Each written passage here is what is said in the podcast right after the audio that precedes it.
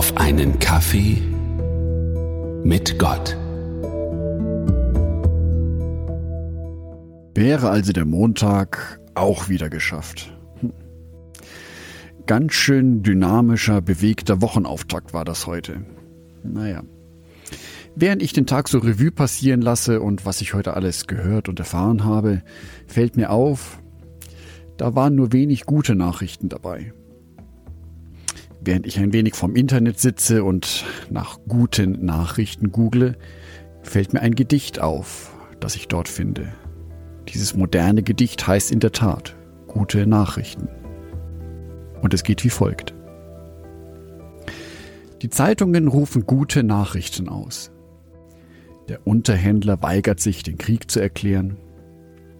Nicht krümmt sich der Finger am Abzug des Gewehrs. Die zornige Hand findet das Messer nicht. Die Generale haben sich zum Golfspielen entschlossen. Andersdenkende werden geachtet. Die Rasse ist nichts als ein Unterschied in der Farbe der Haut. In den Folterkammern wird Brot gebacken. Galgen und Henkerbeil ziehen sich zurück ins Museum. Gespräche über den Frieden haben Aussicht auf Erfolg.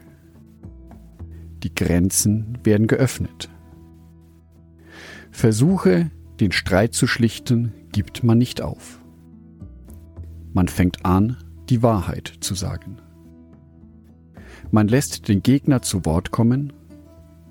Man schließt Kompromisse. Man lächelt sich an. Man fängt an. Klingt eigentlich viel zu schön, um wahr zu sein. Und es gibt ja wirklich genug schlechte Nachrichten. Die kommen sozusagen frei Haus, da muss ich nicht viel für tun. Während ich das Gedicht nochmal lese, fällt mir auf, wie viel Aktion in dem Gedicht eigentlich liegt.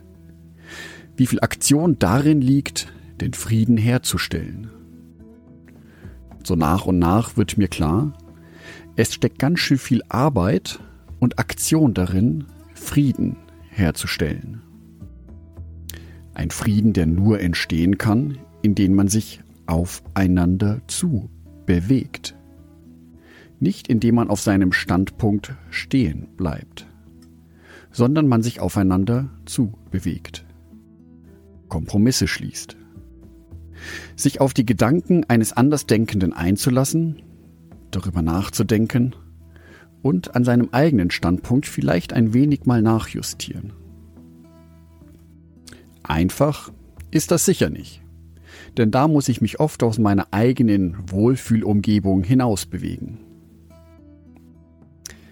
Während ich so über den Frieden nachdenke, fällt mir ein Bibelwort ein aus dem ersten Korintherbrief Kapitel 14 Vers 33. Und dort heißt es, denn Gott ist nicht ein Gott der Unordnung, sondern des Friedens. Und dabei fällt mir ein, dass Gott ja selber für diesen Frieden nicht untätig war, sondern dass Gott sehr wohl für diesen Frieden gearbeitet hat dass sein einziger Sohn Jesus Christus auf dieser Welt tätig war, meine Sünden auf sich genommen hat und am Kreuz den Preis dafür bezahlt hat. Und erst diese Aktionen von Jesus sind die Voraussetzung für den Frieden, den ich mit Gott haben kann, den jeder Mensch mit Gott haben kann. Und hier zeigt mir Gott selber mit seinem Beispiel, wie wichtig es ist, für Frieden in Aktion zu treten von Jörg Martin Donath.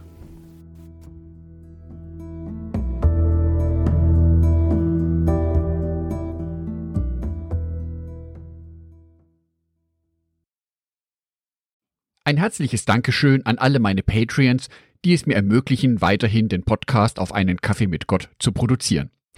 Herzlichen Dank an Sonitschka und an Andreas Pfeiffer. Auf Patreon kannst du mich bereits mit einem Euro monatlich unterstützen. Oder du lässt mir ein paar Sterne da. Das sagt dem Algorithmus nämlich, dass dies ein guter Podcast ist und wird so mehr Menschen angezeigt. Vielen Dank schon vorab.